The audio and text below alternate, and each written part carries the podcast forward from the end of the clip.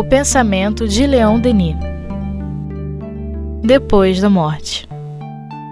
Com Luzia Matias, Graça Bueno, Jane Dória e Jailton Pinheiro.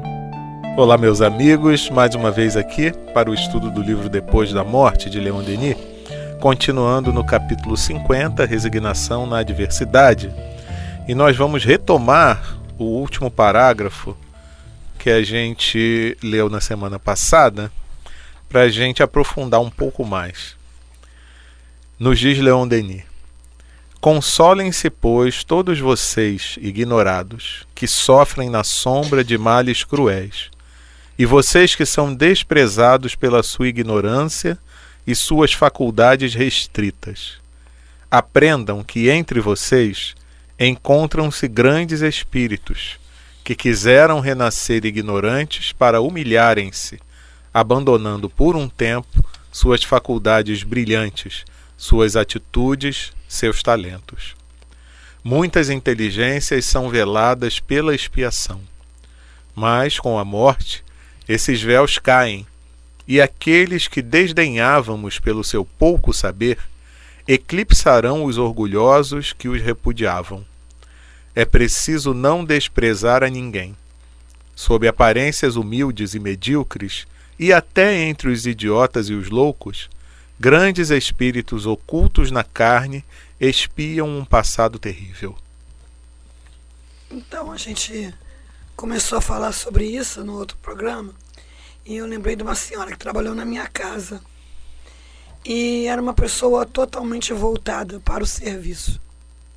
Então final de semana ela ia visitar delegacia, presídio, hospital, por conta dela, né? E às vezes ela chamava as pessoas para acompanhá-la, né? É, dos grupos religiosos mais voltados aí para a igreja evangélica, né? Aí ela falou, eu chamei fulano, beltrano, eles não vão, se sentem paralíticos. Hum. Eu achei aquilo, né, assim, tão impactante, porque é isso mesmo.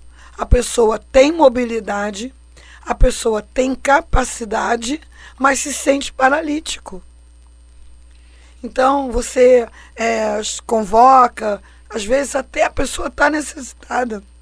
A pessoa está necessitada. Aí você fala assim, olha, vai lá, né, segunda-feira de manhã, lá na obra social.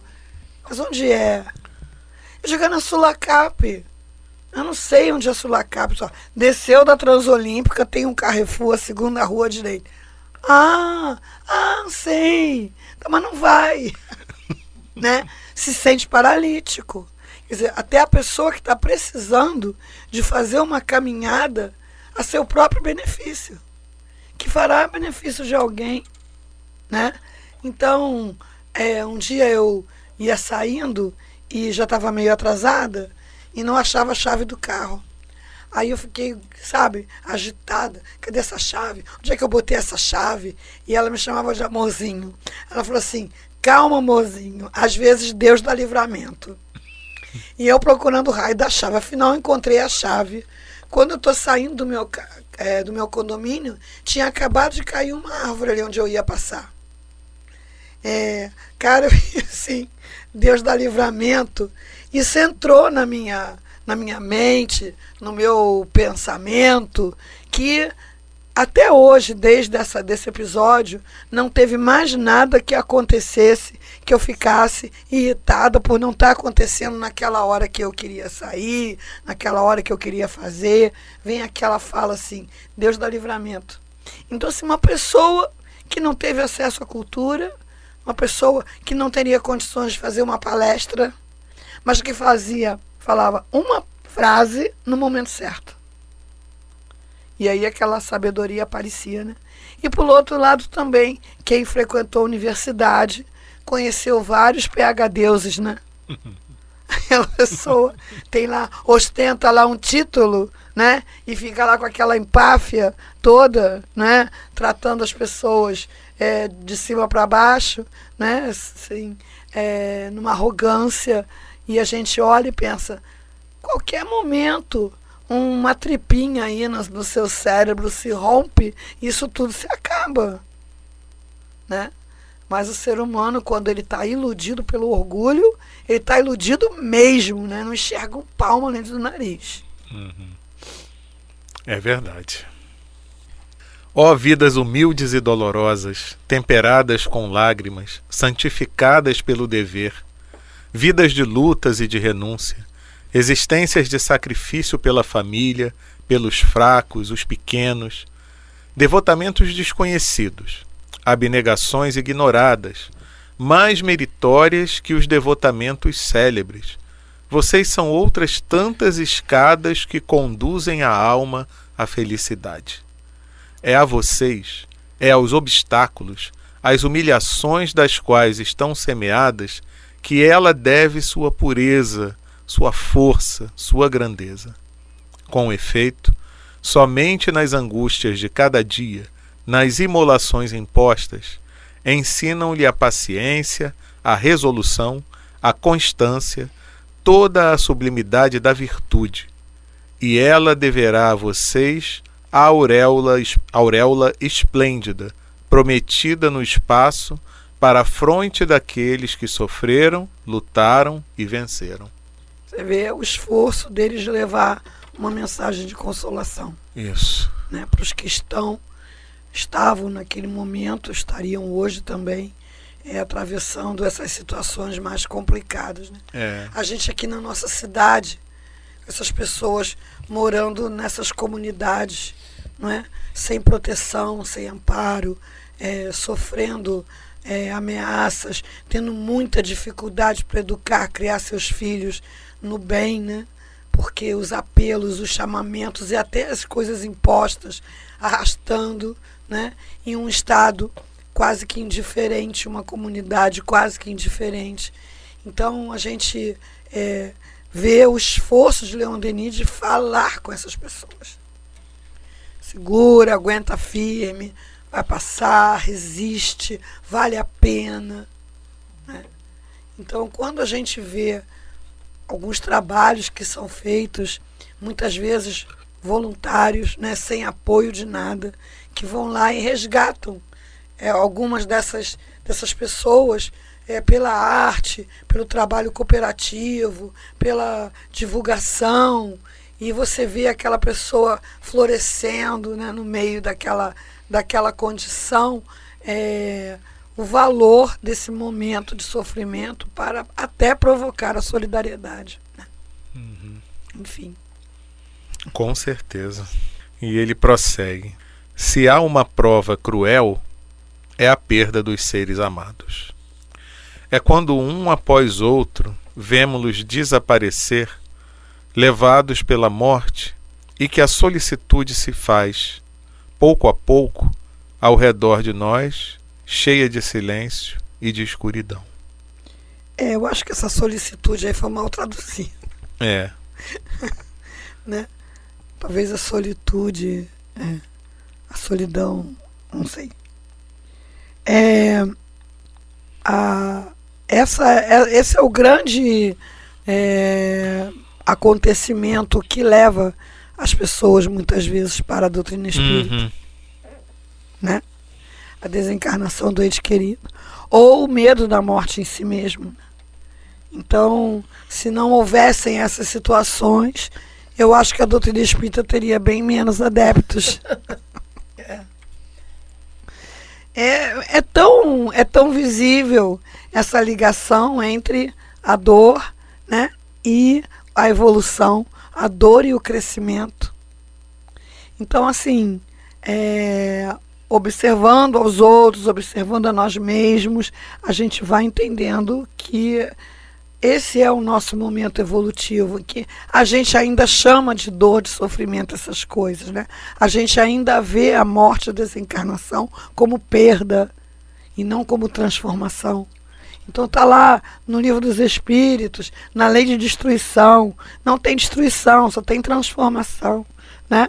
mas a gente ainda entende como perda, como eliminação, como extinção. E é, para aprender que não é tem tanta coisa que a gente tem que estudar, que a gente tem que amadurecer, que essa dor se torna uma grande alavanca de, de progresso. Né? É. E como? e como? Essas partidas sucessivas de todos aqueles que nos foram caros são outras tantas advertências solenes. Arrancam-nos do nosso egoísmo mostram-nos a puerilidade das nossas preocupações materiais, das nossas ambições terrestres e convidam-nos a nos preparar para essa grande viagem. É, ninguém quer aceitar esse convite, né? Eu me lembro daquela música da, da, da Blitz, né? Não, não lembro agora o título da música, mas tinha um, uma frase que dizia assim: todo mundo quer ir para o céu, mas ninguém quer morrer. Bom refrão, né? É. E é exatamente isso, né? Porque a gente não quer pensar nisso. Apesar de saber que vai acontecer, porque nunca deixou de acontecer com ninguém, mas na grande maioria das vezes as pessoas não querem tocar nesse assunto, nem quer levar em consideração essa é, eu possibilidade. Tenho esse problema em família. Eu estou com esse problema em família. Meu pessoal entender que eu já estou numa, é, numa época de desencarnar. Entender, eles entendem, eles não querem aceitar. E eles não aceitam, entendeu? É um, é, é, eu estou proibida de falar nesse assunto. Eu pensei que você estava proibida de morrer. Não, eu acho que essa proibição é de morrer que eles querem me voltar.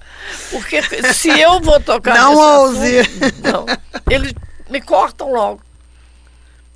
Mas isso eu estou vendo em, em famílias. Sim. Entendeu? É. Eu até com esse negócio de eu ir morar longe, eu no outro dia falei isso para eles. Eu acho que isso pra, não é para vocês se apegarem de mim. Porque eu estou lá, vocês vão ter que. É, porque não é possível você não poder falar em uma família na morte. Então, e outra coisa, quando acontece fora da família, fica, todo mundo fica de olhinho em pé, arregalado. E fulano morreu. Não, ele não morreu. Ele só mas, Foi viajar, né? Foi viajar. Não é assim. É, na época também que Leon Denis escreveu esse livro, é, as, as, as mortes eram muito mais frequentes numa família. É. Não tinha antibiótico, não tinha anestesia, é, não tinha vacina, é, não tinham métodos anticoncepcionais eficazes. Então, é, as mulheres tinham muitas gestações, é, morriam muitas mulheres de parto. É, minha avó foi parteira e ela falava para mim, minha filha, gravidez é um pé na cova. Era um ditado comum, porque a, a quantidade de mortes nos partos, é, por infecção puerperal, era muito frequente. De bebês por infecções variadas, enfim. É, morria muito mais gente, se presenciava muito mais as mortes em família do que hoje. Eu mesmo já fiz uma conta. Eu já podia ter morrido sete vezes. Como assim? Estou mais, mais, mais resistente do que gato. Se eu tivesse tido o câncer que eu tive algum tempo ah, atrás, sim. eu teria morrido. É, e outras passagens, né, e outros acontecimentos, né? Eu tenho uma filha é, que precisou fazer várias transfusões de sangue quando nasceu, teria morrido é morrido, nascido e morrido, não ia sobreviver. É, são situações. Né? Então, a gente. O meu marido colocou uma ponte de safena no coração, né? Tava lá com as artérias do coração tudo entupido. A família dele toda, porque não se trata e não faz exame, todos eles infartaram, todos, né? Sem exceção. Ele está vivo, está bem, poderia ter infartado já há muito tempo, está com 75 anos né? Já poderia ter infartado há muito tempo. Então, acho que todos nós aqui, né? Já passamos aí por umas rebordosas que se não fosse é, os avanços da ciência, teria morrido já. Então, morria muito Eu mais também, gente nas né? famílias. É. Né? Se presenciavam muito mais mortes. Então, é, mas é, não é por isso que a gente vai achar que ficou imortal, né? do corpo. O corpo tem data de validade, a gente não sabe qual é, mas ele tem. A gente desce com o passaporte, né? De volta. Carimbado. É. Tipo um visto, né?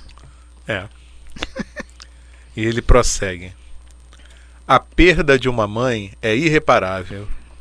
Que vazio em nós, em torno de nós, quando essa amiga, a melhor, a mais antiga e a mais segura de todas, desce ao túmulo.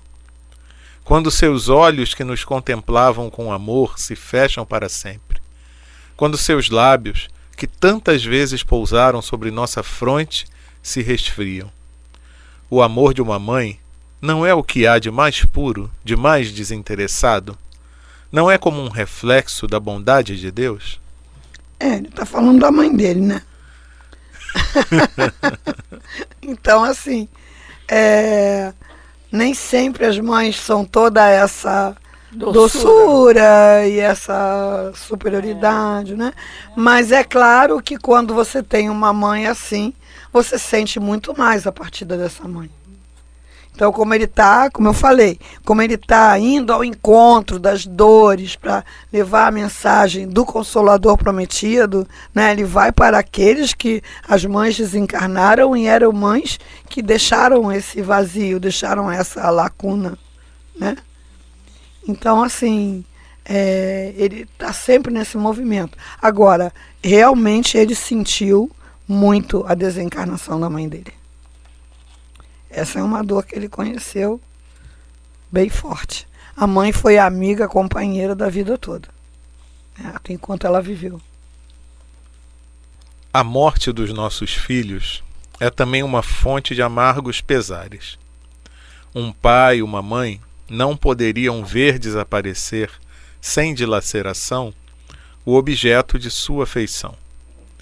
É nessas horas desoladas que a filosofia dos espíritos é para nós o grande socorro. As nossas queixas, a nossa dor de ver existências cheias de promessas, logo partidas, ela responde que uma morte prematura é muitas vezes um bem para o espírito que se vai e encontra-se livre dos perigos e das seduções da terra. Essa vida tão curta, inexplicável mistério para nós, tinha sua razão de ser a alma confiada aos nossos cuidados, às nossas ternuras, aí vinha aperfeiçoar o que tinha sido insuficiente para ela numa encarnação precedente. Nós apenas vemos as coisas do ponto de vista humano, e daí vêm nossos erros. A, a estada dessas crianças na terra ter-nos-á sido útil. Terá feito nascer no nosso coração as santas emoções da paternidade, sentimentos delicados, até então por nós desconhecidos, que enternecem e tornam-se melhores. Terá formado entre nós e eles laços bastante poderosos para nos prender a esse mundo invisível que nos reunirá a todos. Pois aí está a beleza da doutrina dos Espíritos. Com ela, esses seres não estão perdidos para nós deixam-nos por um instante, mas estamos destinados a reunirmos-nos de novo. Então é assim, todas as famílias tinham muitas mortes de crianças. É, eu estava ouvindo outro dia falar o próprio Bezerra de Menezes, parece que ele teve nove filhos que desencarnaram. É. Já, já é demais pensar em ter nove filhos, né? Ele Sim. tinha mais. Ele... Fora do nosso tempo, é. completamente. E nove desencarnaram precocemente. Sim. É, você imagina. É. Eu, outra coisa, é, eu tinha amidalites de repetição, né? Então, então tinha amidalite, tomava um benzetacil, né? Amidalite ia embora. Mas se você tem amidalite, não tem antibiótico, você vai dar uma infecção no coração, no rim, é, você vai ficar no estado séptico e morre. Então era pneumonia, era varíola, né? Hoje não se toma mais nem vacina para varíola. Mas as pessoas assim, mais jovens que nós aqui, não, você não vê mais ninguém com você vê mais alguém com aquela marca no braço? É. Não se está erradicado, não se toma mais nem vacina para varíola, né? Era uma vacina horrorosa que fazia uma ferida no seu braço, uma, uma crasca grossa, aquilo doía pra caramba, mas a varíola, aquilo era no corpo inteiro, aquilo que estava no braço, no local da inoculação, era no corpo todo, né? E não tinha vacina, não tinha, né? Então assim, era muita morte de criança. A minha, as minhas avós perderam filhos. A minha avó paterna perdeu umas nove, a mais nova e a mais velha, as duas pontas, né? Uma de crupe. O que é crupe? Difteria, que hoje em dia tem vacina. Hoje em dia, há muito tempo. Morreu de difteria, né? É, então, assim, a gente é, ainda tem muito que atravessar nesse campo, né? Sobre crianças, por exemplo, é, quando eu entrei para a faculdade, eu achava que criança que tinha é, essas doenças assim, pneumonia, que vinha desencarnada uma pneumonia, era uma criança mal nutrida, uma criança, né, isso, aquilo. É, na faculdade eu vi que não era nada disso. Claro que essas crianças são mais expostas, mais propensas, mas você vê criança de tudo que é nível social às vezes instala um quadro tão resistente que não tem remédio que, que resolva, né? Mas antes dessa, desse progresso da medicina era muito mais, né? Apendicite. É. Apendicite. É, a, a, a, chamava nona tripa. Pessoa morreu, morreu de quê? Morreu de nona tripa né? Porque vinha aquela dor no abdômen, aquela dor, aquela dor, e o apêndice supurava, quer dizer, ele rompia, como ele é uma porção do intestino, as fezes espalhavam pela barriga, mas que é morte certa, né? Não tem salvação. Então, quanta gente morria disso e não tinha o que fazer, né? Então, as mortes de crianças eram é, bem mais frequentes. Nasciam mais e morriam mais, né? Não tinha recursos, né? Não. Então, é, é, continua ele nesse esforço de levar a consolação, né? É verdade. E ele prossegue. Que digo, nossa separação é apenas aparente. Essas almas, essas crianças, essa mãe bem-amada estão perto de nós. Seus fluidos, seus pensamentos envolvem-nos. Seu amor protege-nos podemos mesmo, às vezes, comunicarmos com eles, receber seus encorajamentos, seus conselhos. Seu afeto por nós não se dissipou. A morte tornou-o mais profundo e mais esclarecido. Eles nos exortam a expulsar para longe de nós essa tristeza vã, esses desgostos estéreis, cujo espetáculo torna-os infelizes suplicam-nos para trabalhar com coragem e perseverança pelo nosso adiantamento, a fim de reencontrá-los, de reunirmos-nos na vida espiritual. É. Só a mãe, né? O pai não. o pai é uma função biológica. o pai não tinha tanto ibope, não, né? É. Mas enfim. A escola que eu trabalhava, eu fiz uma matrícula de uma menina, ela estava com sete anos. Aí eu fiquei procurando cadê o nome da mãe, não tinha. Ela foi registrada o nome do pai. Eu nunca tinha visto uma coisa dessa. Fiquei Sim. assim. E o pai falou que estava tudo combinado já com uma pessoa que ia pegar a criança na maternidade. Ele foi para a porta da maternidade e, e brigou pela, pela guarda da criança. E ficou com a menina. Olha. É uma história, né? Nunca tinha ouvido uma é. história dessa. Não, eu, eu cheguei a atender no, no INPS aqui, antigo INPS, né? Ali na Praça Seca, é, pessoas registradas só no nome do pai. É raro, mas. E tinha o pai desconhecido, esse é mais comum, né? Antes dos homens serem obrigados a assumir a paternidade. Mas eu vi casos só nome do pai. Eu achava que era proibido. Assim, pela não, lei não tinha atualmente. como acontecer aquilo. A criança tinha que ter uma mãe. Não, e tem que ter um pai também. Por isso que a lei hoje obriga o pai, porque ninguém nasce de chocadeira. Isso. É, né? obrigada a registrar. É, então a lei ainda era, digamos assim, é, leniente, né? Com o homem, para ele não assumir a responsabilidade, né?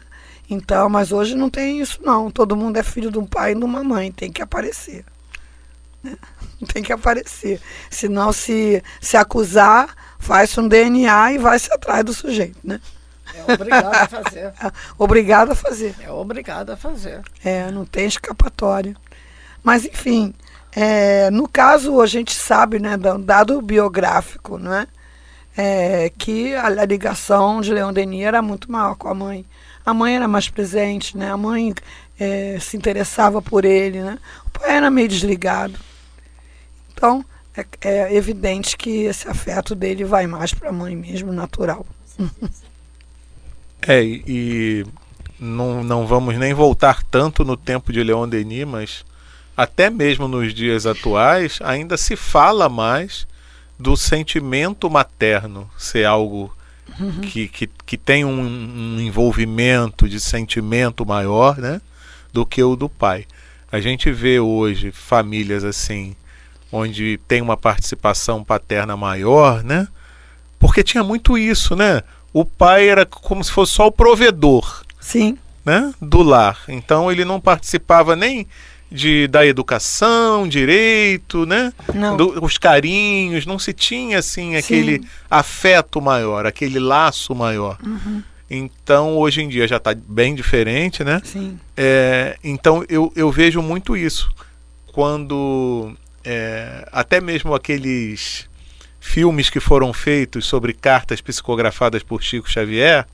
Então, lembra, teve um que foi As Mães de Chico Xavier. Sim. Porque eram exatamente as que mais procuravam o médium uhum. para poder ter o consolo daquela situação. Sim, sim. Né? Eu acho que tem até uma influência dos hormônios, né?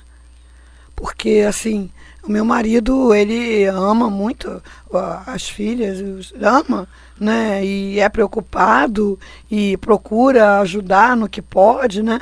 Mas quando chegar aquela idade maravilhosa que eles começam a sair à noite, né? E a gente não consegue dormir, mãe não consegue dormir. Você raciocina, o que, que tu está fazendo acordada? Não está tomando conta de nada, vai dormir né? E o marido dorme, é sono solto. E de repente ele dá uma acordada assim, e ele perguntava assim para mim: Neném já chegou? Eu dizia não. Ele virava pro lado e continuava dormindo. então, é, é, a parte hormonal, eu acho que, né, a ocitocina, que é o hormônio do amor, né, é chamado hormônio do amor. E a testosterona é o hormônio do, do combate, né, da guerra, da luta. São os papéis biológicos né, uhum. que aparecem no, no comportamento emocional. Não tem como não aparecer. Né? Mas realmente, ao tempo de Leon Denis, esse distanciamento era infinitamente maior. Uhum. Né? É, relatado mesmo aí, né? Nas histórias, aquele pai né, que só chega ali na hora da, da comida, já está na mesa, né? E chega, e, e aí, como é que você está? Como é que vai? Aí depois ele vai para o escritório, né? Ele vai para o trabalho, sei lá, e a mãe que vai botar aquelas crianças para dormir. É uma outra vida, né?